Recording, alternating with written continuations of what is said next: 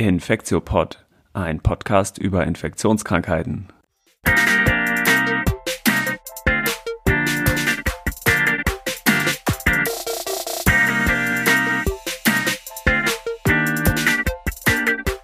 Ja, willkommen zur 65. Folge des Infektiopods. Heute ist Dienstag, der 21.12.2021. Mein Name ist Till Koch und äh, ich habe wieder zwei Gäste heute. Annette Hennigs ist wie immer auch dabei. Hi Annette. Hi, guten Abend. Und äh, heute freue ich mich ganz besonders dazu, noch Jan Hennigs begrüßen zu dürfen. Hi Jan. Hallo, hi, grüß dich Till. Schön, dass ich endlich mal dabei sein darf. ja, richtig gut. Ähm, wir haben nämlich heute einen Podcast zum Thema Long Covid ähm, vorbereitet, den wir uns schon sehr lange vorgenommen haben. Und ähm, jetzt machen wir ihn endlich. Und wir haben Jan ähm, dazu eingeladen, weil er ein echter Experte auf dem Gebiet ist. Jan, vielleicht fangen wir so einfach kurz an, dass du dich einmal schnell vorstellst und äh, sagst, was auch dein Bezug zu dem Thema ist. Ja, klar, gerne. Also ich bin äh, Pneumologe am UKE und habe zusammen mit meinem Chef ähm, vor, naja, also ehrlicherweise schon im Mai 2020 begonnen, so eine äh, pneumologische Covid-Nachsorge aufzubauen und ähm, leite jetzt im Moment die, äh, diese Sprechstunde. Ähm, da haben wir jetzt so etwa 130, 140 Patienten, die wir da regelmäßig sehen. Ähm, das ist, wir könnten natürlich viel mehr sehen, aber das ist natürlich durch die durch die äußeren Umstände limitiert, dass man sie leider nicht alles sehen kann. Und ähm, das macht mir viel Spaß, ist natürlich ein höchst komplexes Thema, bin deswegen umso äh, mehr froh, heute äh, mit euch darüber reden zu können. Ja, super. Und du hast auch schon was publiziert zu dem Thema Long Covid, ne? Wir sind dabei, ja genau. Wir haben gerade, also das ist noch im, im Review-Verfahren tatsächlich, können wir vielleicht nachher noch drüber sprechen, ähm, dass wir bei unseren Patienten die, wir sehen eigentlich ja nur symptomatische ähm, Patienten, sowieso klar Long-Covid, aber wir sehen natürlich nur Patienten, die vor allen Dingen ähm, mit respiratorischen Beschwerden kommen, ja. ähm, also Belastungsintoleranz und ähm, Atemnot. Und dort sehen wir tatsächlich ähm, eine gesteigerte Auffälligkeit in der Atemmuskulatur. Okay, ja super, da kommen wir ähm, dazu ähm, später noch. Ähm, der Fokus des Podcasts heute soll auf jeden Fall auf Long Covid sein. Wir wollen am Anfang aber zumindest noch mal ein bisschen über aktuelle Themen sprechen. Ich glaube, wir müssen einfach zumindest einmal über Boostern, Omikron und Kinderimpfungen noch sprechen, weil das sind die Themen, die gerade einfach so sehr auf dem Tableau liegen. Ich habe noch mal den letzten Podcast, den wir ungefähr vor einem Monat gemacht haben, rausgesucht. Damals waren es ungefähr genauso viele Zahlen, die pro Tag an Neuinfektionen gemeldet waren. Ein bisschen mehr als 20.000 jetzt, äh, die gestern gemeldet wurden. Und ähm, zwischenzeitlich gab es aber diesen einen deutlichen Peak nochmal, ne? sodass jetzt im Moment die Zahlen gerade wieder fallen. Und trotzdem bereitet sich Deutschland hier gerade auf den nächsten Winterlockdown vor, ähm, wegen Omikron. Ne? Wie passt das für euch zusammen? Was, was denkt ihr dazu? Ach ja, also es ist, ähm, wir haben natürlich auch schon irgendwie vorhin viel drüber geredet und auch die letzten Tage. Ne? Also es ist natürlich schon bedenklich, wenn man jetzt gerade auch aus England irgendwie hört, dass die Leute da ja wirklich reihenweise ausfallen, doppelt und dreifach geimpfte, die jetzt irgendwie äh, einer nach dem anderen mit Covid dann doch nochmal wieder niederkommen. Alle jetzt zumindest die Geimpften nicht so schwer krank, aber ähm, Insofern ist ja heute gerade, wie gesagt, dieser Beschluss nochmal gefasst worden, nach Weihnachten ähm, die Kontaktbeschränkungen äh, in Kraft zu setzen. Hamburg macht es ja schon früher tatsächlich. Wir haben ja auch hier äh, wirklich deutlich ansteigende Fallzahlen. Also wir sind ja so ein bisschen gegenläufig zum Deutschland-Trend äh, mhm. bei uns im Bundesland. Ähm, ja, also ich ich weiß es nicht. Es ist echt, es ist tatsächlich ja schwierig. Wie will man jetzt darauf reagieren? Ne? Natürlich keiner hat mehr irgendwie Lust auf Lockdown. Ähm, andererseits will man natürlich auch nicht das System zum Erliegen bringen. Ich persönlich glaube, dass gar nicht mal so das Problem sein wird, dass man so das äh, System durch Patienten überlastet, weil ja doch schon viele jetzt geimpft, geboostert sind, aber das natürlich, weil es einfach so ansteckend ist, wenn es so zu kleinen Ausbrüchen kommt in kritischen Bereichen, sei es jetzt irgendwie ein Stationsteam oder irgendwie, ich weiß es nicht, äh, irgendwo, dass einfach dann die Infrastruktur gestört wird. Ne? Und da muss man natürlich wirklich schon gucken, dass man gerade auch an am Arbeitsplatz noch mal stärker auf die Hygiene- und Abstandsregeln achtet, dass es eben sowas nicht kommen wird. Also ich persönlich bin ja der Meinung, wir werden alle irgendwie nochmal Covid kriegen in den nächsten Wochen. Ja, bestimmt. Das ist, glaube ich, irgendwie unvermeidlich. Und man muss halt wirklich nur gucken, dass es nicht zu sehr immer in einen Bereich auf einmal zu viele Leute ausnockt. Mhm. aber das ist jetzt auch nur so mein persönliches Gefühl. Also ich weiß es auch nicht. Ich habe mich schon so oft auch geirrt. Ob das jetzt alles so kommen wird, ja. weiß man auch nicht. Ne? Fakt scheint ja zu sein, Boostern hilft sehr, sehr gut. Also äh, er senkt das Infektionsrisiko nicht mehr ganz so dramatisch wie vorher, aber zumindest der Schutz vor schweren Verläufen ist ja immer noch ähm, sehr gut durch eine dreifache Immunisierung. Ob, das, ob man das jetzt Boostern oder Grundimmunisierung nennt, das weiß ich jetzt auch nicht so genau. Ja, ich glaube, es ist eigentlich eher das, äh, drei, das Grund, dreimalige Grundregime, ne, was sich jetzt Schema, durchgesetzt ne? hat. Genau. Genau, und jetzt wurde heute ja nochmal die Booster-Zeitgrenze auf drei Monate runtergesetzt. Ne? Also mhm. Boostern nach drei Monaten, das ja. ist, glaube ich, auch eine extrem sinnvolle Ja, das ist, macht immunologisch, glaube ich, auch tatsächlich Sinn. Ja. Also mh, genau, ich, es gibt jetzt natürlich da keine Studien, die jetzt drei versus sechs untersucht haben, aber die, die es gibt zu drei und auch vier Monaten, die sehen ja auch sehr gut aus. Und ähm, ja, genau, es geht ja auch nicht nur darum, die äh, Antikörper nämlich absolut zu erhöhen durch diese dritte Impfung, sondern äh, vor allem durch diese Zeit zwischen der zweiten und der dritten, die viele Monate betragen, also die mehrere Monate betragen soll, geht es ja auch um so eine Art Verfeinerung, ne? also dass die Antikörper sozusagen besser und einerseits zielgerichteter, andererseits aber auch breiter werden und deswegen wahrscheinlich auch nochmal besser gegen Omikron sind. Ne? Das fand ich auch ganz interessant. Ja. Genau. Genau, aber es, also scheint ja, wenn ich mich da, ich wäre nur Lungenarzt dieser Frage, ähm, auch noch einmal zu melden kann. Also es scheint ja doch schon weiter verbreitet zu sein, als vielleicht angenommen, wenn wir uns gerade die Daten von der LMU anschauen, dass das natürlich auch im Münchner Abwasser schon zu finden ist, ähm, das Genom. Hm. Ähm, das ähnliche Phänomene gab es in Florida zum Beispiel, als die Aufnahmen alle Delta waren und aber im Abwasser schon Omikron zu finden war. Mhm. Also es ist total interessant zu sehen, wie, also wie die klinischen Verläufe werden. Das wissen wir eben nicht. Ich glaube, das ist das größte Risiko. Ja. Und deswegen muss man sich sicherlich vorbereiten. Aber so ein bisschen finde ich es schade, dass wir äh, im, am Ende von Jahr zwei der Pandemie immer noch äh, große Panik vor mhm. allem haben. Ich glaube, wir brauchen, das macht immer schlechte Entscheidungen, fürchte ich. Ich glaube, wir brauchen viel Rationalität. Und das ist natürlich das viel herausforderndere, das zu transportieren und die Leute mitzunehmen ne, mhm. dabei. Ja, aber man muss genau. es vor allem auch gut erklären. Ne? Ich glaube, sonst bringt, genau. bringt das alles nichts, weil ich glaube jetzt, und wir werden um diese einschränkenden Maßnahmen jetzt nicht herumkommen, gerade weil wir in so einer Situation sind, wo wir A, so einen total rasanten Anstieg haben und B, so viel eben noch nicht wissen, sei es die Krankheitsschwere, aber genau. auch die genaue Ausbreitung. Wir wissen eben nur, dass es total rasant die Oberhand gewinnt. Und genau, da muss man irgendwas machen, denke ich auch. Aber ähm, ja, man muss es auf jeden Fall auch gut kommunizieren. Ne? Genau, mhm. man muss es, glaube ich, auch so kommunizieren, ne, dass das eine Sicherheitsmaßnahme ist, weil wir es nicht wissen. Und wir werden schauen, wir müssen einfach gucken, wie es sich entwickelt, ich glaube. Ja. Ähm, so das allgemeine Echo, wir müssen alles sofort richtig zumachen, ist mehr Angst getrieben. Ja. ja. Als, als, von den Daten, die wir haben. Das kann sicher, kann ja auch so sein, aber die Daten haben wir eben noch nicht, glaube ich. Ja, das stimmt. Und wir wollten einmal kurz zumindest noch über Kinderimpfungen sprechen, ne?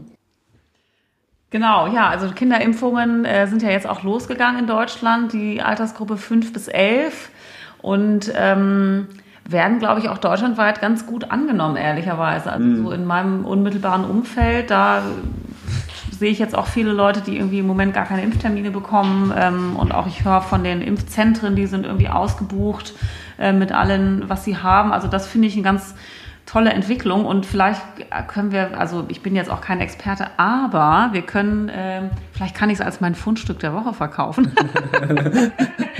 Nein, aber ähm, ich kann also jedem, der sich dafür interessiert, ähm, auf jeden Fall den NDR-Podcast von letzter Woche empfehlen, vom 15.12.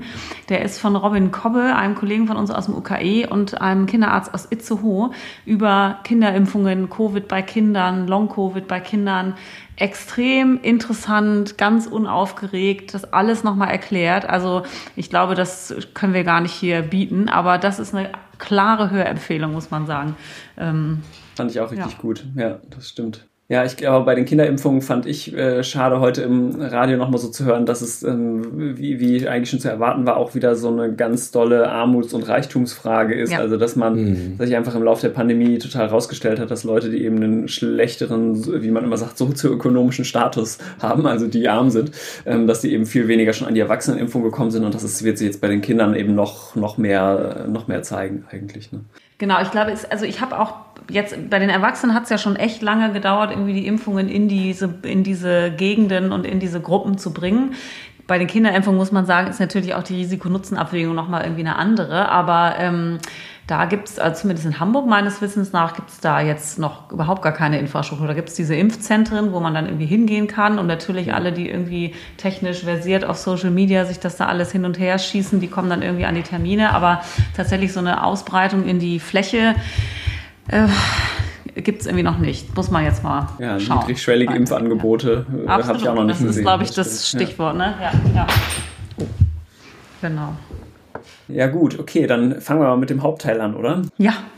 Ähm, ja, genau. Wir wollten ja heute über Long-Covid sprechen und ähm, der Begriff an sich, damit müssen wir eigentlich, glaube ich, schon mal anfangen mit der Terminologie, weil es gibt ja viele verschiedene Begriffe. Wir haben uns jetzt mal entschieden, das Long-Covid zu nennen, weil es, glaube ich, auch in Deutschland in meiner Wahrnehmung so der ähm, am weitesten verbreitete Begriff dafür ist. Gerade im englischen Sprachraum gibt es aber noch ein bisschen andere Bezeichnungen. Es gibt Post-Covid, Condition, Post-Covid Syndrome, ähm, Post-Akut-Covid, äh, Chronic Covid und dann gibt es noch eine Abkürzung, die PASC heißt PASC, Post-Akut Sequelae of SARS-CoV-2 Infection. Also Sequelae sind ja so äh, medizinische Ausdruck für äh, Überbleibsel oder äh, sozusagen bleibende Schäden.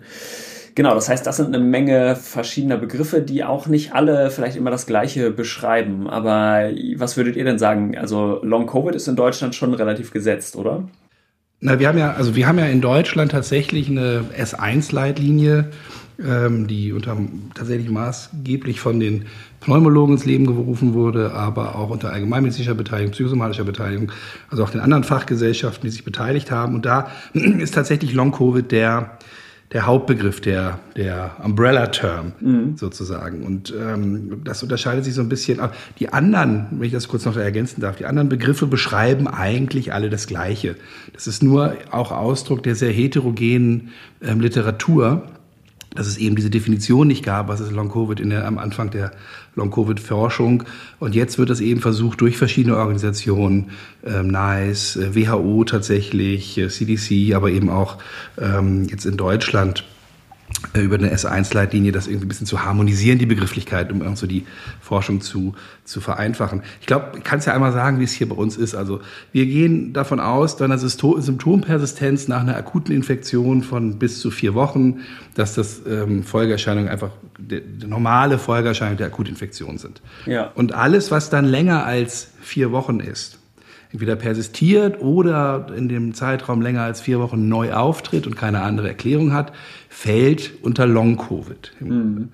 Und das kann man dann wieder noch so ein bisschen unterteilen in die ersten äh, vier bis zwölf Wochen. Dann ist das sozusagen fortwährend symptomatische Covid-19 und dann haben wir auch das Post-Covid-Syndrom noch. Das ist im Grunde das, was nach ähm, zwölf Wochen auftritt. Aber alles, glaube, wie gesagt, im englischen Sprachraum ist es denn das auch so ganz grob so die äh, Hallmarks, ne? also so grob die äh, Werte so ein Monat und äh, drei Monate nochmal, ne? also, äh, weil, weil jetzt, wenn man sich die Definition von der CDC oder der WHO anguckt, ne? Genau, ja, ungefähr passt das auch. Genau, dann gibt es manchmal vier Wochen, sechs Wochen, aber ähm, genau, im Grunde ist das die, sind das die ähm, globalen Hallmarks und das sind die groben Hallmarks, aber die äh, Begrifflichkeiten haben wir so versucht, so ein bisschen zu äh, harmonisieren in Deutschland. Ja, genau. Ja. Und vor allem die äh, WHO-Definition ist eine, mh, die doch auch äh, sehr breit ist. Ne? Die ist ja auch vor noch gar nicht allzu langer Zeit, ich glaube im Oktober diesen Jahres auch erst veröffentlicht worden von der WHO, die Long-Covid-Definition.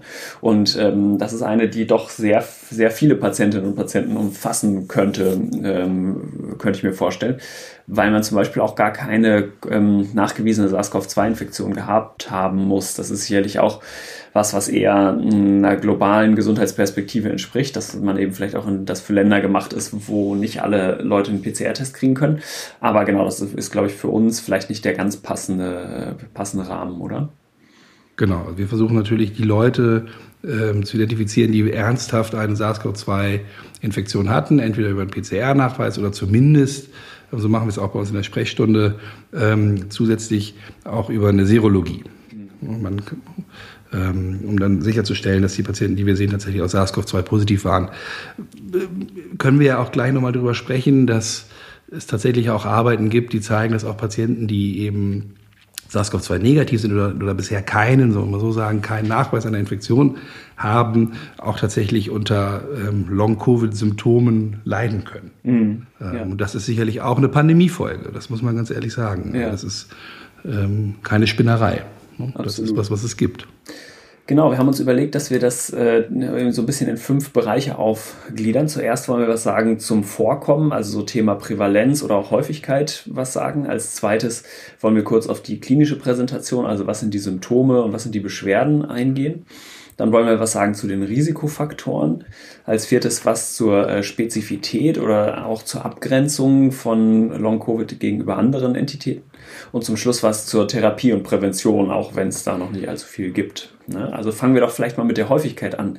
Wie häufig ist denn Long-Covid? ja, genau. Man ist, sagt mal so, mal so, ne? Ja, genau. Das ist natürlich gleich fast die, äh, das ist eigentlich die schwierigste Frage zum Anfang. Ne?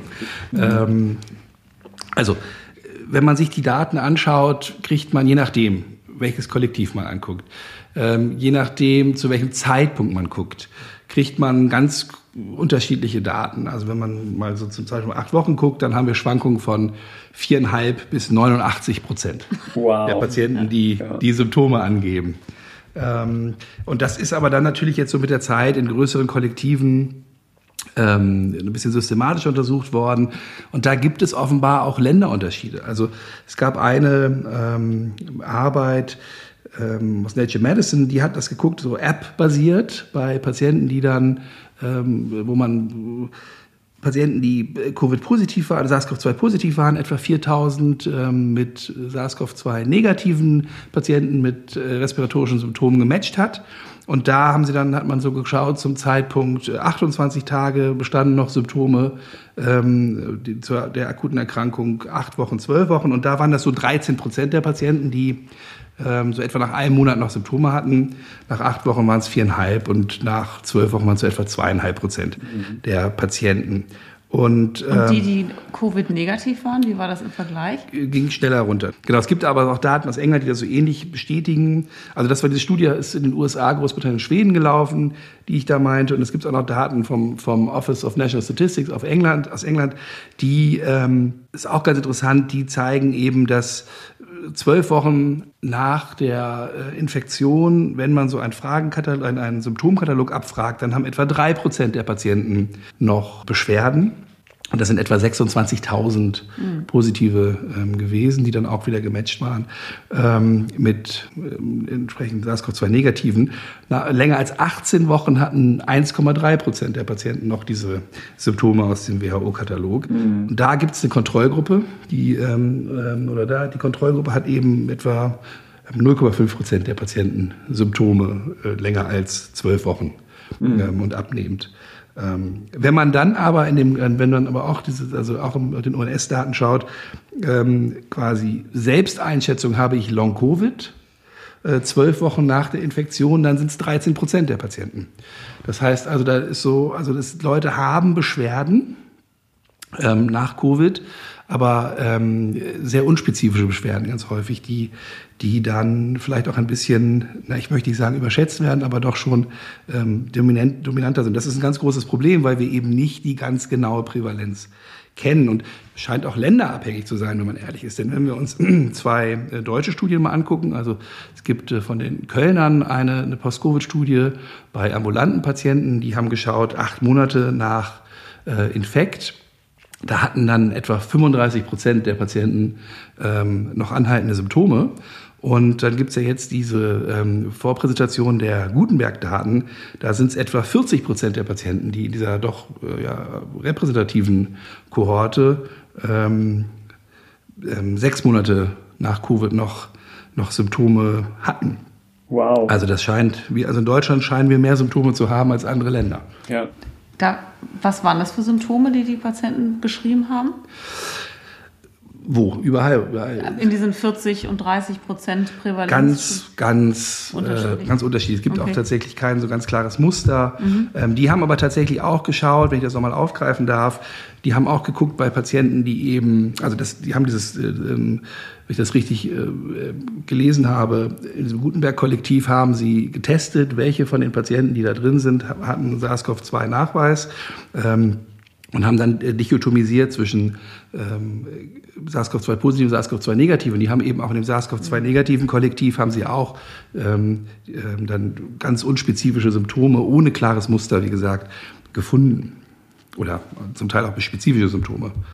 Genau, und das heißt Gutenberg-Studie, weil es von der Uni Mainz kommt. Ne? Also da geht es um den Johannes Gutenberg mit einem T, nicht um den äh, Gutenberg, also den Karl Theodor. Ich wollte ein bisschen ketzerisch sagen, das ist natürlich, was du ja auch vorhin schon sagtest, ne, dass das so ein Pandemie-Effekt ist. Also ich glaube natürlich auch, ich meine, auch die Anzahl an psychischen Erkrankungen ist ja wahnsinnig in die Höhe geschnellt während dieser ganzen Pandemie. Ne? Also Depressionen, äh, Angststörungen, äh, Sozialphobien, was natürlich auch sehr, also gerade die Symptome von Long-Covid, wenn man jetzt sagt Fatigue, ähm, äh, Leistungsminderung, sind natürlich sehr unspezifisch. Und ich glaube, das ist ganz, äh, das ist, glaube ich, noch eine große Herausforderung in den nächsten Monaten und Jahren, das auseinander zu fummeln. Wer sozusagen einfach Long Lockdown hat und was ja. wirklich Long Covid somatisch ist. Ne? Es gibt ja. ja. auch diese eine Arbeit aus der Schweiz mit den Kindern, äh, Long Covid bei Kindern, die wurde auch ja sehr auseinandergenommen, aber da haben sie, haben sie ja auch Kinder angeguckt, ähm, die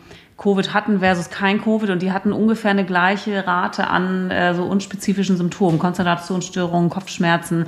Wenn man sich natürlich vorstellt, dass die Kinder irgendwie monatelang nicht in der Schule waren und irgendwie in Homeschooling, dann ist das, glaube ich, ein ganz großer ähm, ich will es gar nicht Confounder nennen, aber ist natürlich auch noch ein Riesenpunkt, was da mit reinkommt. Und ihr arbeitet im UKE ja auch mit den Psychosomatikern ähm, zusammen, was ich, glaube ich, extrem wichtig finde. Dass, ähm, also ich will gar nicht diese Erkrankung jetzt äh, irgendwie in Frage stellen, aber das ist sicherlich ein ganz, ganz großer ähm, Teil dieser.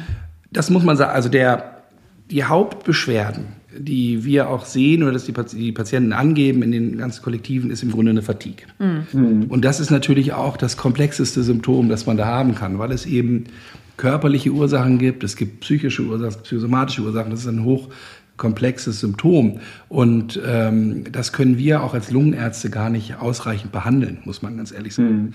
Sondern da ist es natürlich wichtig, dass Patienten, die vorwiegend unter Fatigue leiden, sich auch an Fatigue-Spezialisten ähm, wenden. Und da gibt es natürlich eigentlich an jeder großen Uniklinik, auch am UKE natürlich, mit der Psychosomatik, auch in der medizinischen Psychologie, Experten, gibt in Berlin ein großes Fatigue-Zentrum, gibt in Freiburg ein großes Fatigue-Zentrum.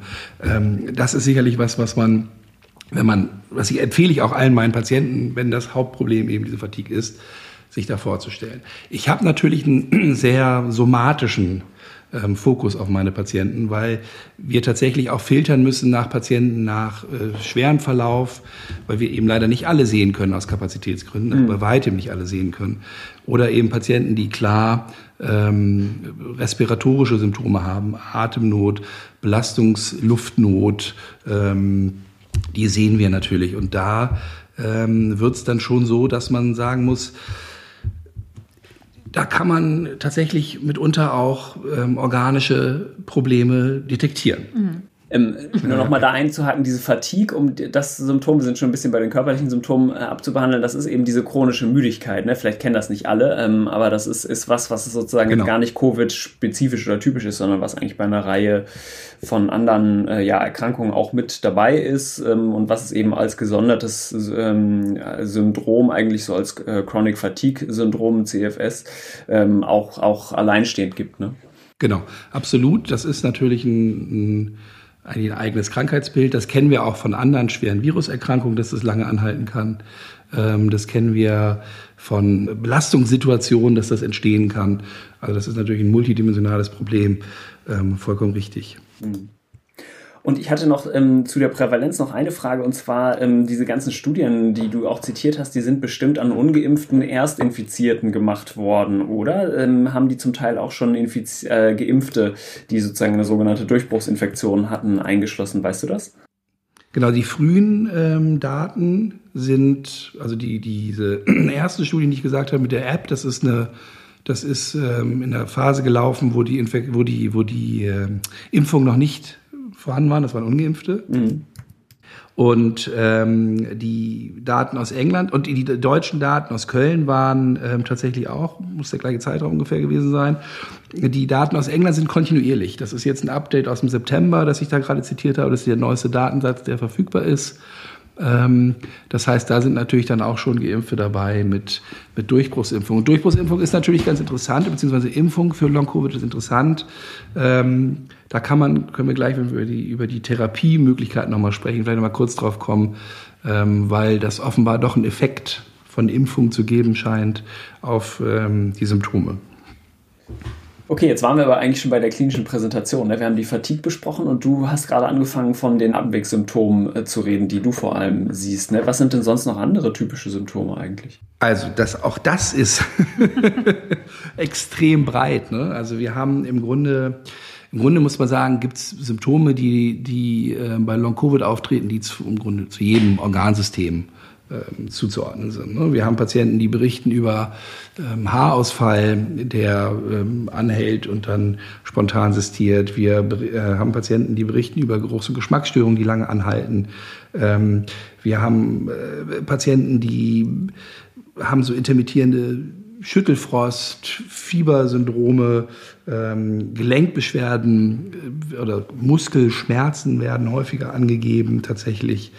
Ähm, und wir haben natürlich auch Patienten mit Palpitationen, mit pektangenösen Beschwerden. Ähm, so Herzrasen, ne? Ja, genau, also Herzrasen, ganz genau das, genau. Und ähm, also das ist natürlich ganz, also auch ein ganz breiter, breiter Strauß. Was sehr häufig tatsächlich auch berichtet wird, sind so ähm, Gedächtnisstörungen. Hm. Und ähm, Konzentrationsschwierigkeiten, hm. die lange anhalten. Ähm, und das ist häufig nicht so einfach zu fassen, weil die Patienten, die das berichten, häufig von einem relativ hohen Niveau kommen. Und wenn man dann, das haben unsere Neuroimmunologen mal gemacht, dann mal schaut und mal so funktionelle Tests macht, dann landen die Patienten meistens im Normalbereich, aber wahrscheinlich waren sie vorher drüber. Mhm. Und das ist tatsächlich auch was, was wir ähm, auch bei den ähm, organbezogenen Symptomen gar nicht so selten sehen. Wenn wir Leistungssportler haben oder sehr gut trainierte Individuen haben, dann ähm, sind die in unseren funktionellen Tests meistens noch normal, aber wissen halt, dass sie von der, von der Leistung ähm, von 250 Watt kommen und jetzt irgendwie 150 Watt nur noch machen können mhm. ähm, beim, beim, beim Leistungstest. Und das sind natürlich Defizite, die, die messen wir nicht, weil wir keine Vorwerte haben in unserer Sprechstunde. Und dann kann man die natürlich schwer einordnen. Das ist natürlich, glaube ich, auch ein Vorteil von den, von den neueren, größeren Kollektiven, die eben versuchen, tatsächlich äh, so einen longitudinalen Verlauf zu haben, die Vorwerte integrieren und dann kann man wirklich schauen, ähm, was sind jetzt pathologische Veränderungen durch die Infektion. Genau. Und diese typischen Symptome, die zu der Covid-Erkrankung selber gehören, also jetzt so Fieber oder auch so Schüttelfrost, die sind jetzt aber zumindest nicht ganz typische äh, Symptome, die für Long-Covid auch, äh, die meistens dabei sind, oder? Das sind, nein, das sind keine ganz typischen. Das sind schon die Ausnahmen. Wenn da jemand mit Fieber kommt, tatsächlich, dann muss man überlegen, ist das nicht äh, noch eine schwelende akute Infektion? Tatsächlich mhm. haben wir auch einen Kasus gehabt. Genau, das ist äh, untypisch tatsächlich. Also die typischen Beschwerden sind tatsächlich ähm, was Patienten häufig sagen, ist so ein Problem, also bricht ein Einatemstopp, das Gefühl, nicht richtig durchatmen zu können unter Belastung. Ähm, und das ist tatsächlich etwas, was uns aufgefallen ist in unserem, unserem Kollektiv dieser Patienten, sehen wir ähm, eine reduzierte Einatemmuskelkraft mhm. ähm, bei naja, etwa 80 Prozent der Leute, ähm, die wir sehen. Mhm. Ähm, das ist auch das, was wir gerade zusammengeschrieben haben. Das ist gerade was, was jetzt im, im Review-Verfahren ist, dass wir darauf hinweisen wollen, dass man darauf achten muss, dass das durchaus ein, eine Folge sein kann. Es gibt Hinweise ähm, aus, der, aus dem ARDS, aus der Akutphase, so einem Holländer, äh, holländischen ähm, Forschungskollektiv, die sich das angeschaut haben bei Intensivpatienten, die ähm, nach Covid äh, verstorben sind ähm, dass die tatsächlich mehr Fibrose, also mehr narbigen Umbau der Atemmuskulatur, Sie haben sich das Zwerchfell angeschaut, ähm, haben als Patienten nach anderem ARDS, mhm. durch an, ein, ein ARDS einen anderen Grundes äh, verstorben. Ähm, das heißt, und das scheint es tatsächlich zu sein, und die haben auch einen Tropismus, also die konnten das Virus tatsächlich auch in der ähm, Atemmuskulatur nachweisen. Ähm, dass da die Idee ist, dass es durchaus ein direkter Viruseffekt sein könnte. Mhm. Interessant. Vorsichtig formuliert. Ja, genau.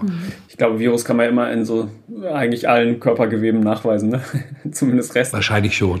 Wahrscheinlich also, schon, ne? genau. Würde mich interessieren, ob Sie es angezüchtet haben zum Beispiel oder ob es nur per PCR Das haben Sie nicht. Nein, nein, das, nee. war, nein das, war, das war, wenn ich mich recht entsinne, war das äh, nur eine In-situ-Hybridisierung. Ah, genau. Ja. Aber was Sie geguckt haben, ist tatsächlich, Sie konnten das sehen, dass die, ähm, ja, die haben dann Muskelgewebe genommen und haben dann äh, ähm, Genexpressionsanalyse drauf gemacht und haben dann gesehen, dass ähm, in, in den Patienten mit äh, ähm, nach Covid-ARDS mehr Fibrose, also mehr ähm, narbige Umbaugene ähm, zu finden waren, als in den Patienten, die eben ein ARDS aus anderer Ursache hatten und daran verstorben sind.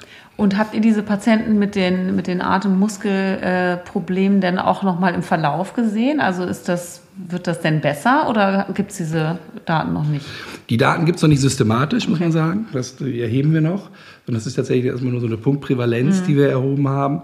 Wir wissen aber tatsächlich von so einem kleinen, ähm, so einem kleinen Piloten, den wir gemacht haben, zusammen mit der, mit der Hamburger Staatsoper, ähm, dass die, die Patienten haben dann Gesangstraining bekommen. Mhm. Und äh, da ist das Feedback, das war eine kleine Gruppe von 20 Patienten, äh, extrem gut. Die haben lungenfunktionelle Verbesserungen gezeigt und haben auch gesagt, dass sie das äh, symptomatisch ja cool. deutlich besser geworden sind. Und Spannend. da gibt's tatsächlich auch Daten zu, dass ähm, so ein Atemmuskeltraining bei Intensivpatienten nach Covid ähm, allgemein Symptome verbessert und insgesamt auch eine respiratorische eine, eine Atemreha quasi die, mhm. die Gesamtsymptome verbessert. Mhm. Genau. Also das heißt, das scheint tatsächlich ein, ein Therapieansatz zu sein. Es ist auch so, dass, jetzt sprechen wir gerade zur Therapie, aber ähm, das passt da eben gerade ganz gut dazu, dass wir unseren Patienten das auch regelmäßig verorten. Die Patienten, die eben diese Auffälligkeiten haben, die kriegen inspiratorisches Atemmuskeltraining, also ein Atemmuskeltraining. Das ist nicht das normale Atemmuskeltraining und ähm, kriegen eben dann auch eine intensivierte Atem- und Physiotherapie verordnet von uns. Mhm. Ja, interessant. Und ähm, sind denn die Patienten, die zu dir jetzt in die, zu euch in die Sprechstunde kommen, vor allem auch auf Intensivstationen gewesen? Also deckt sich das mit diesem Intensivkollektiv? Äh, das sind tatsächlich die, also das ist der kleinste Anteil der Patienten okay. bei uns. Ähm, ich würde sagen, etwa 25 Prozent der Patienten, mhm. die nach einem äh, Covid-ARDS kommen. Also was man sagen muss, was wir sehen, was ähm, aber auch andere größere Studien gezeigt haben, ist, dass äh, Intensivpatienten ein deutlich höheres Risiko haben, organische oder organbezogene Folgeerscheinungen mhm. davon zu tragen, als Patienten, die eben einen, einen milden Verlauf hatten. Ja. Und ähm, das ist wichtig, weil tatsächlich die, wenn wir mal überlegen, wer bekommt denn die Long-Covid oder welche, welche Kollektive haben Long-Covid oder was sind Risikofaktoren vielleicht für Long-Covid, mhm. dann wissen wir, dass, also, dass Long-Covid eben auch nach sehr milden Verläufen auftreten kann. Und ähm, da haben vor allen Dingen ähm, Frauen etwa fünffach höheres Risiko, ähm, ähm Long-Covid zu erkranken. Ähm, und je älter man ist, desto ähm, höher wird das Risiko.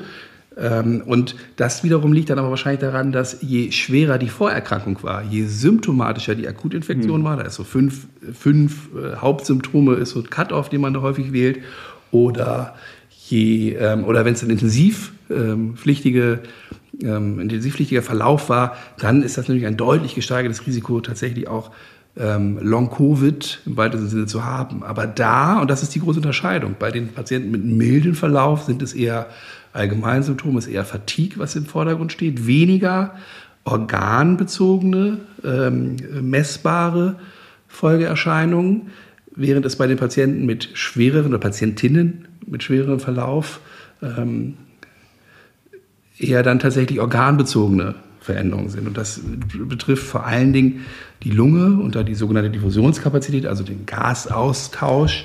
Der ist bei ähm, vielen Patienten eingeschränkt ähm, zum Zeitpunkt der Entlassung, wird aber, und das sind die guten Nachrichten, eigentlich wird das alles über die Zeit von alleine besser.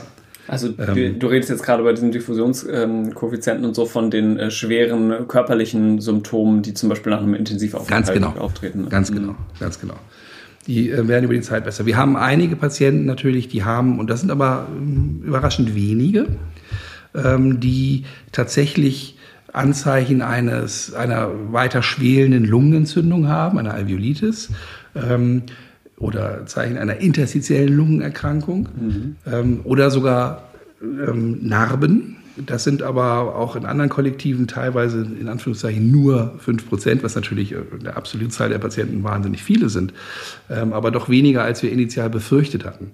Mhm. Und ähm, da ist es so, dass wir da natürlich bei diesen Patienten versuchen, das weiter aufzuarbeiten.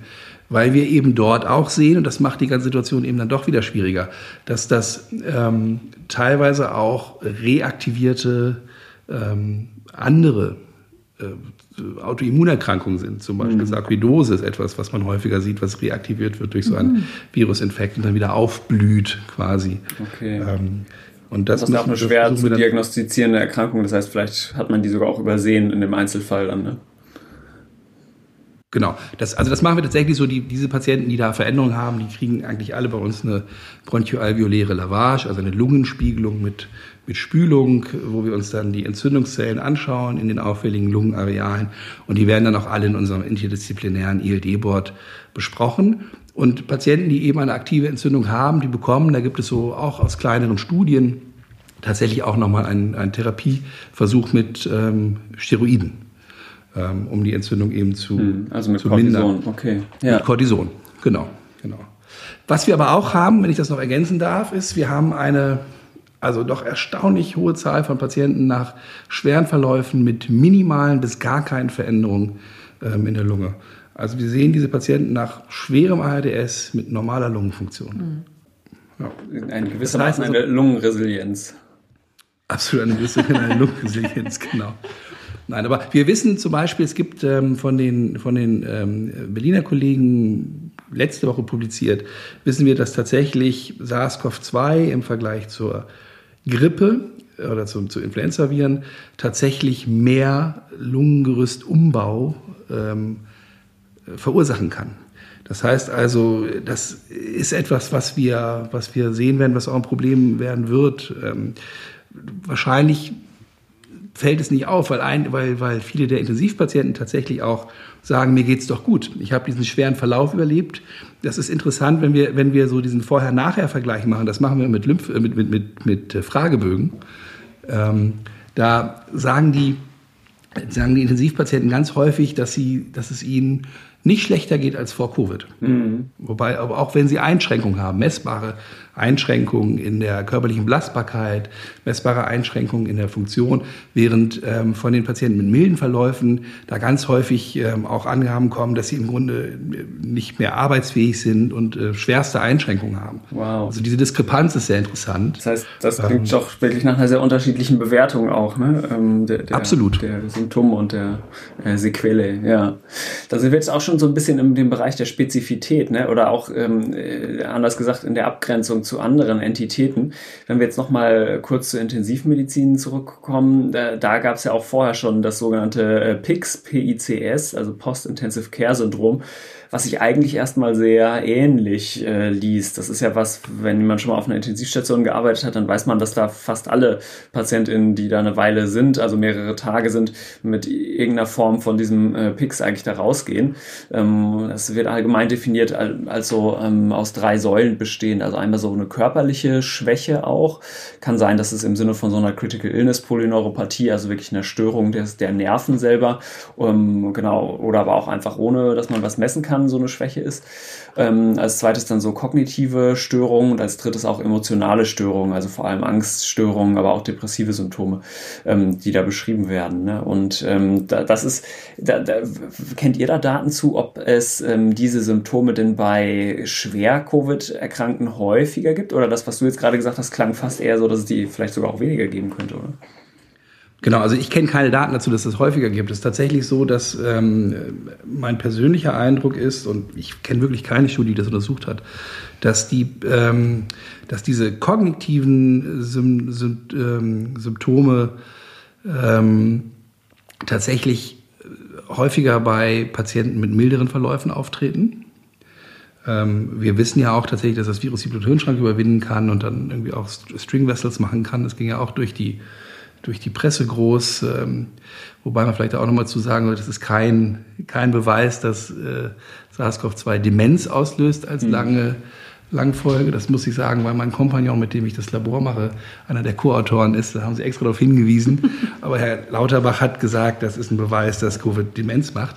Ähm, also das, das äh, ist nicht der Fall. Nein, also es ist tatsächlich so, dass ich den Eindruck habe, und ich kenne auch keine anderen Daten tatsächlich, dass die Intensivpatienten, die diesen schweren ARDS-Verlauf überlebt haben, das muss man ja sagen, ist ja schon mal eine, Selekt, eine Selektion da drin. Mhm. Die sind eigentlich auch, wenn sie tatsächlich schwere Einschränkungen haben, ähm, psychisch und kognitiv im Regelfall ähm, so, dass sie sagen, ich bin da, wo ich vorher war. Mhm.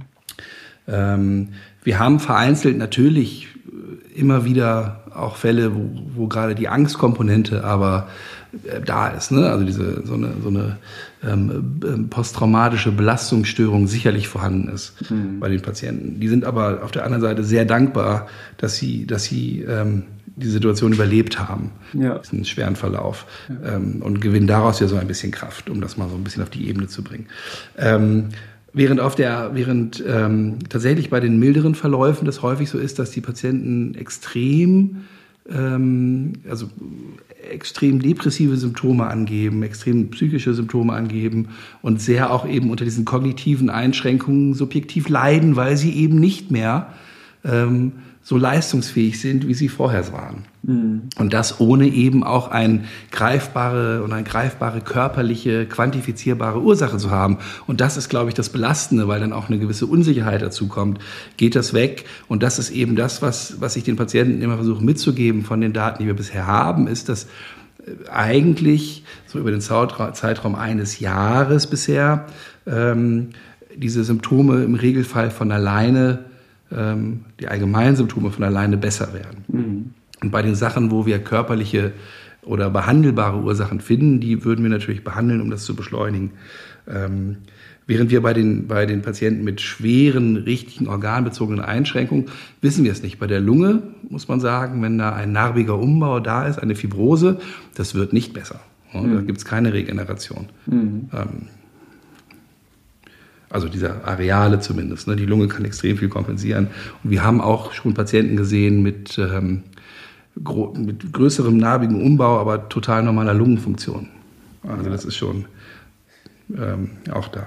Was ich noch ganz interessant fand, war eine Studie, hm, auch jetzt gar, gar nicht zu dem Thema Abgrenzung unbedingt zu anderen Erkrankungen, aber dass ähm, eine wesentliche Folge von einer Covid-19-Erkrankung auch ist, dass die 12-Monats-Mortalität erhöht ist. Ne? Das äh, war ein, so ein Paper, was wir auch noch verlinken können, relativ groß mit äh, 13.000 äh, Leuten, die aus so einer elektronischen Datenbasis äh, zusammengesucht wurden und die ein 2,5-fach erhöhtes Risiko immerhin für Tod irgendeiner Genese ähm, bei einem schweren Covid-19 hatten und immer noch 1,8-fach bei einem leichten Covid-19-Erkrankung.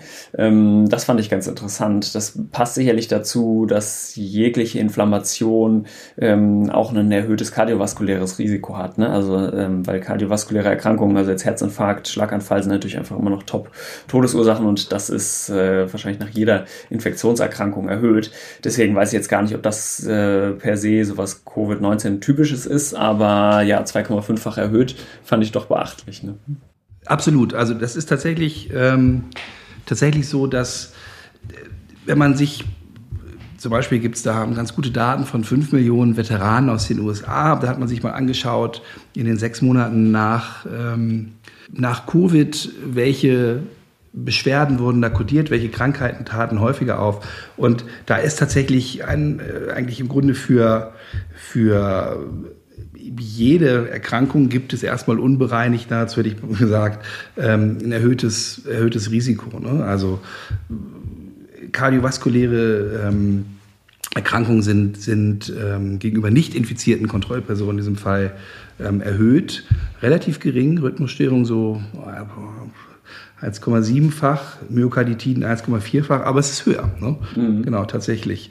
Ähm, das ist tatsächlich, wenn man das dann allerdings in Relation setzt zu, wie du schon sagtest, anderen ähm, Infektionserkrankungen oder Viruserkrankungen, also mit der Influenza haben die das versucht, dann blieb nicht mehr viel übrig, was ganz spezifisch in diesem Kollektiv ähm, da war. Mhm. Was sie gefunden haben, war aber interessanterweise waren so Muskelerkrankungen, was wir bei den Patienten ja auch häufiger ähm, häufiger beschreiben, äh, was die Patienten häufiger beschreiben, dass sie eben so ein bisschen unspezifischen Muskelschmerz haben mm, und trombembolische oder thrombotische Ereignisse. Die sind tatsächlich, treten etwas, etwas höher, etwas häufiger auf. Mhm. Ähm, was interessant ist, weil wir in unserer Kohorte, wenn wir Patienten sehen, die in Belastungstest ähm, Normalerweise würde der Sauerstoff unter Belastung, der Sauerstoff im Blut, der Sauerstoffpartialdruck würde gleich bleiben oder ansteigen unter Belastung. Ähm, und wir sehen eben doch bei auch einer nicht unrelevanten, ähm, unrelevanten Prozentsatz einen, einen Abfall des, der Sauerstoff, äh, des Sauerstoffgehaltes, sage ich mal. Da machen wir dann im Grunde natürlich neben einer Schichtbildgebung an einem CT auch eine sogenannte Szintigraphie, um zu schauen, ob nicht doch irgendwo Lungenembolien vorhanden sind, die das erklären könnten. Und da haben wir bisher keinen einzigen Fall einer, einer Lungenembolie detektieren können. Aber das Risiko ist in diesem großen Kollektiv, und das ist natürlich unsere Stichprobe viel, viel kleiner, ist erhöht. Also das muss man in jedem Fall im Hinterkopf haben. Und das ist natürlich ein guter Grund, in Anführungszeichen, wenn ich mal gut das so verwenden darf, auch daran zu versterben, was natürlich ein erhöhtes Risiko hm. ähm, Sterberisiko mit sich bringt. Hm. Genau. Aber zusätzlich dazu muss man sagen, ähm, ist sicherlich der, der, die Infektion, wie du schon sagtest, ähm, allgemein mit einem höheren Risiko assoziiert. Das stimmt, aber man muss natürlich auch sagen, dass gerade in dieser ähm, Studie, die du zitiert hast mit den 13.000 ähm, Probanden, Patienten, Teilnehmern, ähm, da, ich habe es mir gerade nochmal angeguckt, da ist es auch natürlich schon so, dass die mit einem schweren Covid-Verlauf auch insgesamt kränker waren. Also die haben ja diesen sogenannten Charleston Comorbidity Score. Das ist ja so ein Score, der sich aus verschiedenen Vorerkrankungen zusammengesetzt, äh, zusammensetzt, ähm, auch erhoben für die Einzelnen. Und da sind eben die, die schwer an Covid erkrankt sind, hatten fast doppelt so hohen Anteil an höheren Komorbiditäts- äh, Faktoren wie die, die eben nicht Covid hatten. Also ich mhm. glaube, da ist auch viel Confounder, weil ja. natürlich jemand, der schwer Covid kriegt, hat in der Regel ja auch irgendwelche Vorerkrankungen. Und dann ist Covid sicherlich ein zusätzlicher Risikofaktor, aber die Patienten hätten wahrscheinlich ja auch ohne äh, Covid ein höheres Risiko gehabt zu verstellen, weil die haben ja nur stratifiziert in jünger und älter als 65 Jahre mhm. ähm, in dieser Studie. Aber ich will das jetzt gar nicht kleinreden. Also sicherlich ist da, ist da ein Risiko mit bei und gerade dieses proinflammatorische, was da vielleicht auch noch so ein bisschen nachhalt, ist auf jeden Fall ein Grund. Aber ähm, prinzipiell sind natürlich die, also je älter und kränker man ist, desto schwerer erkrankt man im Zweifel auch an Covid und das ist sicherlich Confounding da mit drin. Ja, ja. Genau, das ist, finde ich, ein super Beispiel, weil da gehen natürlich wieder so die typischen Probleme ineinander. Ne? Wir haben ältere Patienten mit ähm, häufigen Vorerkrankungen. Wir wissen auch, dass bestimmte Vorerkrankungen das Risiko erhöhen, überhaupt Long-Covid zu entwickeln. Asthma zum Beispiel, kardiovaskuläre Erkrankungen, also das ist sicher, sicher ein Bias auch ähm, für die Entwicklung der äh, von Long Covid. Und wir haben dann natürlich gerade bei den schwerer Erkrankten haben wir ARDS. Das ARDS selber ist natürlich also schon schwere mit Sterberisiko. Sorry, genau, von denen die Lungenversagen. Ja, die genau. auf intensiv sind. Genau. Genau. Und das selber ist ja schon mit einem erhöhten Versterberisiko innerhalb von zwölf Monaten assoziiert. Also da sind wieder, das ist wieder das alte Problem, dass man eben diese klare Zuordnung, was ist wirklich ganz spezifisch SARS-CoV-2, eben nicht treffen kann. Und das ist eben ein sehr, sehr großes klinisches Problem, weil wir es nicht äh, unterscheiden können. Und es führt natürlich dazu, dass wir einen immensen ähm, Healthcare-Burden haben, mhm. weil mir gerade kein besseres Wort dafür einfällt. Ähm, weil wir diese Patienten natürlich sehen und die müssen wir behandeln. Ne? Ja. Ob sie jetzt in Anführungszeichen echtes Long-Covid haben, was SARS-CoV-2 assoziiert ist, oder eben diese Beschwerden haben, die sie haben, und das sind dann Pandemiefolgen, das sind Isolationsfolgen, das sind äh, psychosoziale Faktoren. Ähm, das ist ja im Endeffekt dann egal, weil diese Patienten sind da und die müssen behandelt werden. Ja. Und es ist ja auch ein großer ökonomischer Burden, ne? weil viele von den Patienten ja auch langfristig nicht arbeitsfähig sind, ähm, krankgeschrieben sind, reintegriert werden müssen. Also das ist ja schon nicht unproblematisch in der Menge an, an Erkrankungen. Gerade ja, wenn man jetzt klar. mit Omikron nochmal irgendwie zigtausend mehr generiert. Ne? Ja. ja. Ja, aber ich finde das für die individuelle Patientin, individuellen Patienten immer ganz gut eigentlich, denen auch ruhig zu sagen, es ja. ist jetzt für uns fast so ein bisschen egal, ob sie das wirklich hatten oder nicht, weil das Relevante ist, dass die Symptome, dass die Beschwerden und dass der Leidensdruck jetzt da ist und dann müssen wir deswegen was drum machen. Ne? Genau, genau. Wichtig ist nur natürlich, dass man ähm, und das sagt die, die deutsche Leitlinie sagt, dass man eben viel diese ähm, supportiven Therapien einsetzen soll. Aber es ist auch genauso wichtig, dass man organische, somatische Ursachen sicher ausschließt, auch bei der Fatigue. Also man muss sicherlich gucken, ähm, gibt es banale Ursachen für eine Fatigue, eine Anämie, ne, die Abgeschlagenheit macht. Das sind also sicherlich alles, genau, Schilddrüse ähm, kann, kann ursächlich sein. Also das sind sicherlich alles, alles ähm, Untersuchungen, die muss man mitmachen. Leberwerte, Glucose, ähm, Diabetes ausschließen, solche ganz banalen Dinge gehören dazu. Ne? Mhm dass man das einmal mitmacht, bevor man sagt, sie haben nur eine, in Anführungszeichen, nur eine Fatigue. Um Gottes Willen, das ist sicherlich das am kompliziertesten zu behandelnde ähm, Symptom ja. bei Long-Covid. Zu dem Thema passt äh, das nächste Paper, was ich einmal noch mitgebracht habe, weil es tatsächlich auch in der Medienlandschaft, glaube ich, für einigen Wirbel gesorgt hat. Das ist in JAMA Internal Medicine erschienen, also würde ich sagen, einem der äh, hochrangigsten Medizinjournale, die es so gibt. Im Anfang November ist es erschienen und das heißt Association of Self-Reported COVID-19 Infection and SARS-CoV-2 Serology Test Results with Persistent Physical Symptoms. Und ähm, das war so eine Analyse in über 26.000 Erwachsenen Erwachsenen aus einer französischen Kohorte, äh, der Constances-Kohorte, ich weiß gar nicht, wofür das stand, aber ähm, das war wohl so eine populationsbasierte Kohorte, die schon seit äh, knapp zehn Jahren bestand, also die es schon vor der Covid-Pandemie gab. Und daraus wurden jetzt so 36.000 Leute angeschrieben und die wurden gebeten, ähm, zwei Dinge zu machen. Einmal eine Blutprobe zurückzuschicken und ähm, einen Fragebogen auszufüllen. Und diese Blutproben wurden dann auf die Antikörper gegen SARS-CoV-2 untersucht, so dass man dann ähm, die Leute einteilen konnte dahingehend, ob sie serologisch äh, positiv oder negativ waren. Aller, der allergrößte Teil war äh, negativ von denen. Und ähm, in dem Fragebogen wurden die Leute ähm, verschiedene Dinge gefragt und für die Studie jetzt das Interessante war aber, dass sie dazu gefragt wurden, mh, ob sie der Meinung waren, dass sie äh, Covid hatten in der Vergangenheit. Und ähm, dann haben, konnte man gewissermaßen mit diesen ähm, zwei Variablen, nämlich serologisch positiv oder negativ und ähm, ich glaube, ich hatte Covid und ich glaube, ich hatte kein Covid, ähm, damit konnte man gewissermaßen so eine Vierfelder-Tafel aufmalen.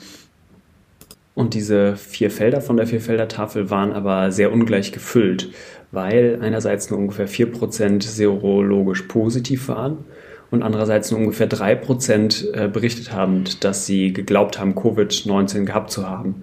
Das heißt, das Feld, was seronegativ war und ähm, wo Leute berichtet haben, dass sie kein Covid hatten, das war, hatte bei weitem die allermeisten, nämlich ungefähr 25.000 von den 26.000 Leuten. Ähm, das Feld von Leuten, die an Covid geglaubt haben, geglaubt haben, dass sie es hatten, ähm, aber seronegativ waren, hatten ungefähr 460 und das Feld von denen, die serologisch positiv waren, ähm, aber gesagt haben, ich hatte nie Covid, äh, bestand aus ungefähr 600 Leuten. Uh, und die, die bei denen sozusagen beides positiv war, also sowohl Serologie positiv ähm, als auch der Glaube daran, dass sie Covid hatten, positiv war, waren ungefähr 450 Leute. Und dann haben die AutorInnen im nächsten Schritt geguckt, wie die Korrelation ist. Einerseits zwischen den Covid-Symptomen, die angegeben wurden, also von Long-Covid, und andererseits sowohl zwischen dem Serostatus, positiv oder negativ bei den Antikörpern, und andererseits ähm, zwischen, zu dem Glauben, selber Covid-19 einmal in der Vergangenheit gehabt zu haben.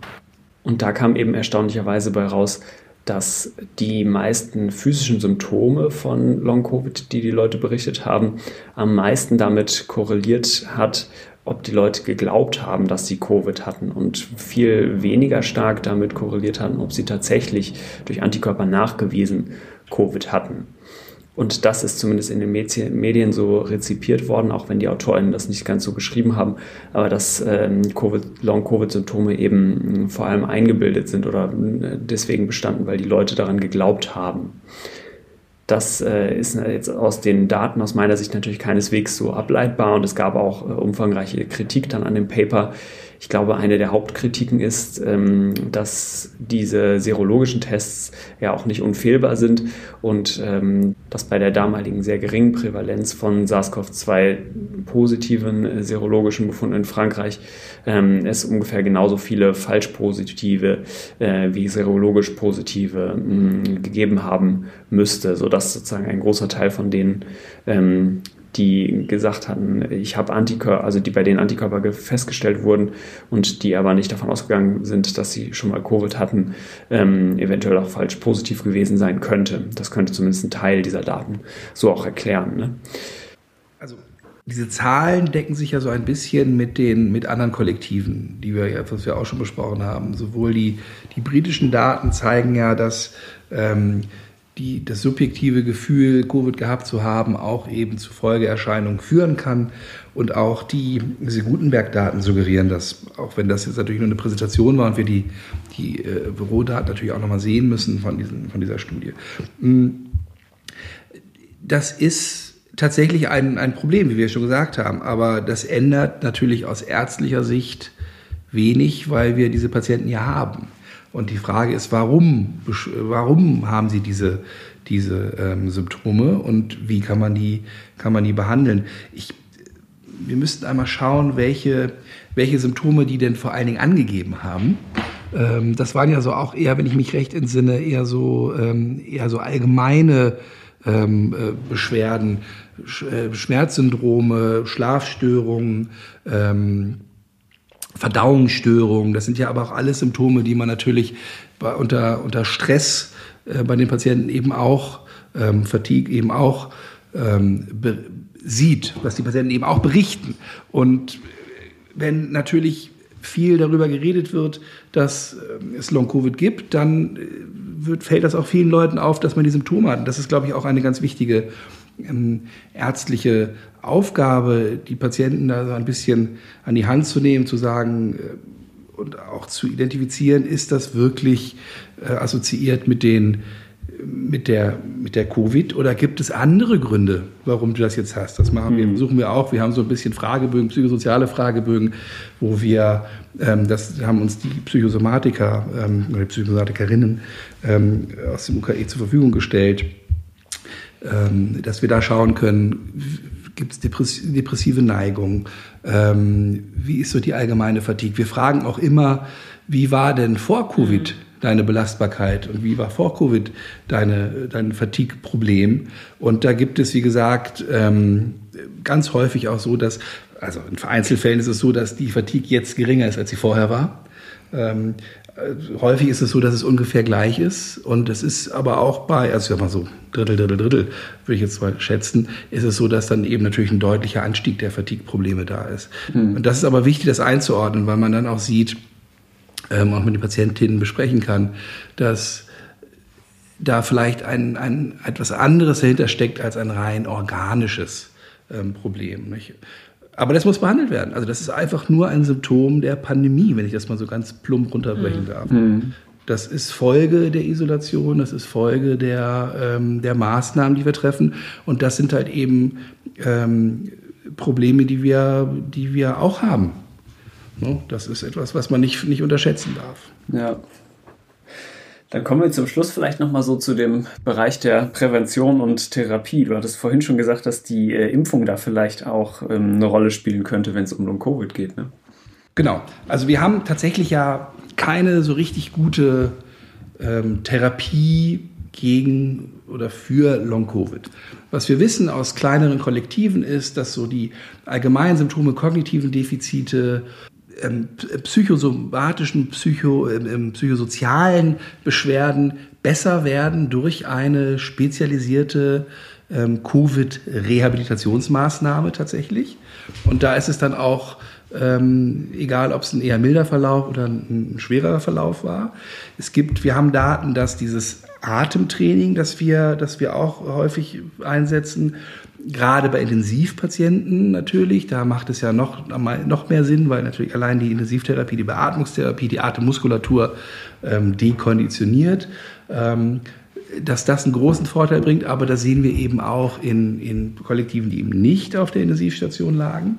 Und dann ist tatsächlich eine Möglichkeit unter Umständen, da gibt es ein paar ganz interessante Signale, ist einerseits, dass gibt es Daten, dass die Vaccinierung vor dem Auftreten von äh, Long-Covid schützt bei Durchbruchsinfektionen und dass unter ähm, bestehendem Long-Covid ähm, bei etwa einem Viertel der Patienten durch eine Vaccinierung oder Boosterung ähm, das die Symptome gelindert werden tatsächlich. Mhm. Und das ist natürlich ganz spannend, weil da fragt man sich natürlich, woher kommt das? Ist das so eine autoimmunologische oder immunologische Komponente, die wir damit ähm, behandeln?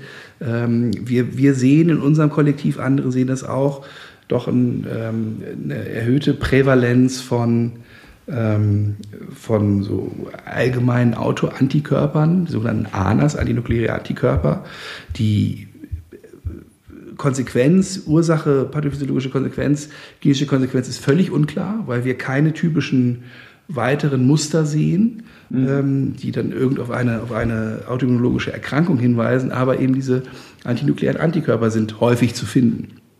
Ähm, und ich kann ehrlicherweise aber nicht sagen, ob die sich durch die Impfung, ob die durch die Impfung beeinflusst werden. Das haben wir noch nicht untersucht. Das wäre natürlich spannend zu, mhm. zu wissen. Nur haben wir da eben tatsächlich neben der, also wenn wir jetzt auf die organbezogenen Symptome schauen, neben Rehabilitationsmaßnahmen, ähm, Physiotherapie, Atemtherapie auch tatsächlich vielleicht noch mit dem noch einen weiteren Grund, dass man sich impfen lässt, ähm, um eben auch bei Long Covid dann die Symptome zu lindern, zumindest eine Chance darauf zu haben. Ich wollte noch einmal kurz zu den, zu den Covid-Rehas fragen. Gibt es denn da ähm, annähernd genug Kapazitäten für diese Patientenflut? Oder wie lange warst du so von deiner Erfahrung? Müssen die da ewig drauf warten oder kommen gar nicht unter?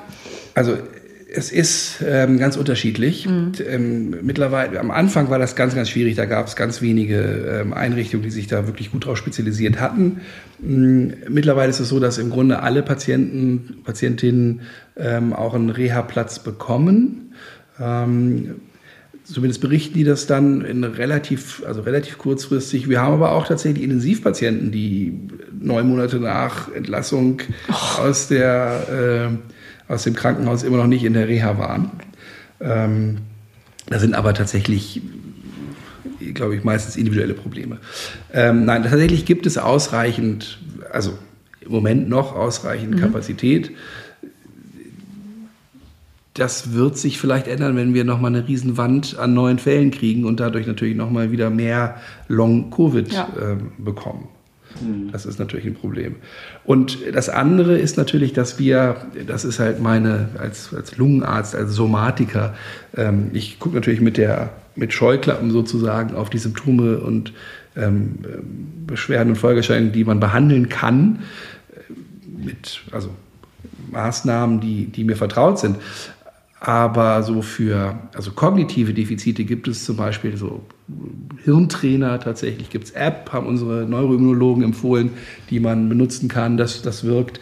Aber bei Fatigue und ähm, ähm, anderen eher psychischen Allgemeinsymptomen, das ist natürlich ungleich komplexer und da weiß ich auch nicht, wie gut die Versorgungslage ist. Ich könnte mir vorstellen, da sieht das sah ja vor Covid schon eng mhm. aus, ist es wahrscheinlich jetzt noch, noch schwieriger geworden, da in die entsprechenden Zentren, in die entsprechende Versorgung reinzukommen. Aber das ist natürlich wichtiger Teil. Ne? Das ist, ich sage den Patienten immer, ich möchte ihnen keinen Stempel aufdrücken, aber das ist einfach noch eine Ergänzung zur, zur Therapie.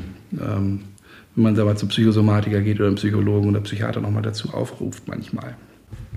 Okay, das ist doch vielleicht ein ganz gutes Schlusswort. Jetzt haben wir knapp eine Stunde geredet und haben, glaube ich, die wichtigsten Dinge zu Long Covid erwähnt, oder? Ich denke auch, ja. Ich hoffe sehr. Super. Ähm, wir können aber natürlich noch nicht Schluss machen, bevor wir nicht zur äh, letzten Kategorie nochmal gekommen sind, nämlich die Fundstücke der Woche. Habt äh, ihr denn ein Fundstück der Woche jeweils mitgebracht? Also ich habe ja schon den Podcast erwähnt. okay, alles das fällt klar. Mir immer so also tatsächlich, diesen Podcast, ich, den Drosten-Podcast finde ich ja auch ganz gut, den habe ich aber jetzt in letzter Zeit tatsächlich nicht mehr so häufig gehört, aber dieser Kinder-Podcast finde ich auch gerade aufgrund der Aktualität der ähm, Situation ähm, super empfehlenswert, den einmal äh, noch zu hören. Cool. Und ich glaube, ich habe den armen Jan nicht vorgewarnt, dass er ein Fundstück raussuchen muss. Ich dachte, ich bin als Gast hier. Ach, du bist das Fundstück der Woche.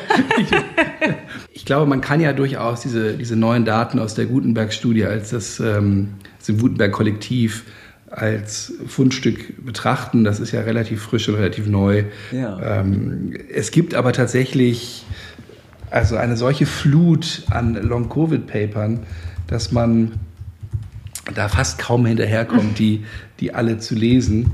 Ähm, also ich könnte wahrscheinlich gib mir zehn Minuten, ich kann dir 20 Fundstücke nennen. Sehr gut. Ja, ich habe ähm, als einziger dann vielleicht etwas nicht-medizinisches mitgebracht. Ähm, Ja. Ich ist aber auch ein Fundstück, was ich mir nicht selber ausgedacht habe, sondern was ich von Twiff geklaut habe. Weil die machen, die machen ja auch so eine ähnliche Kategorie. Und ähm, das ist was von der NASA ähm, stammende Bilder. Das heißt Cities at Night, The View from Space. Und da gibt's, wenn man runterscrollt, so ein äh, ganz schönes ähm, Video, wo Leute mit so einem speziellen, ähm, äh, im Prinzip einer speziellen Kamera von der ISS aus ähm, so langzeitbelichtete Aufnahmen von der Erde gemacht haben, wo man dann eben vor allem ähm, die, die Lichtverteilung in der Nacht in Städten vor allem natürlich sieht. Und das äh, sieht total cool aus. Also die brauchten sozusagen so eine spezielle Vorrichtung, damit es sich ganz langsam mitdreht, um eben die genau die Drehung von der Erde und von der ISS und sowas alles auszugleichen. Und äh, das haben die aber anscheinend irgendwie hingekriegt. Und genau, das ist so ein richtig cooles Video. Dauert zehn Minuten, sieht, sieht sehr schön aus. Ah, Das gucken wir uns doch mal. Das ist ein sehr gutes Fundstück. Ja. Das mag ich. Cool. Ja, dann bedanke ich mich äh, ganz doll, oder wir bedanken uns, Jan, dass du mitgemacht hast. Richtig Ja, cool. vielen Dank. Ich habe viel gelernt. Ja, herzlich gerne. Und ähm, alles Gute, bis bald. Bis bald. Wunderbar, vielen Dank. Ciao.